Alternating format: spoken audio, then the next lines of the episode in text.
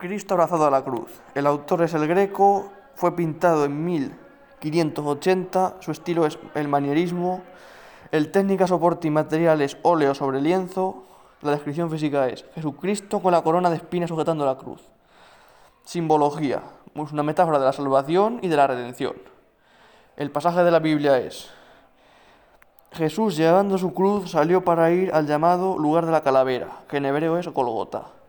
Allí le crucificaron, y con él a otros dos, uno a cada lado. Pilato mandó poner sobre la cruz un letrero que decía, Jesús de Nazaret, rey de los judíos. Muchos judíos leyeron aquel letrero, porque el lugar donde crucificaron a Jesús se hallaba cerca de la ciudad. Y el letrero estaba escrito en hebreo, latín y griego. Por eso los jefes de los sacerdotes judíos dijeron a Pilato, no escribas el rey de los judíos, sino el que dice ser rey de los judíos. Pero Pilato les contestó, lo que he escrito, escrito queda. Después de crucificar a Jesús, los soldados tomaron sus ropas y se las repartieron en cuatro partes, una para cada uno.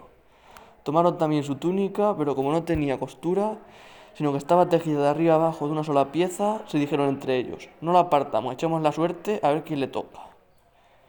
Curiosidades. Esta obra demuestra una gran maestría y los colores son muy hermosos. La luz parece ondularse sobre la figura, tomando hermosos contrastes.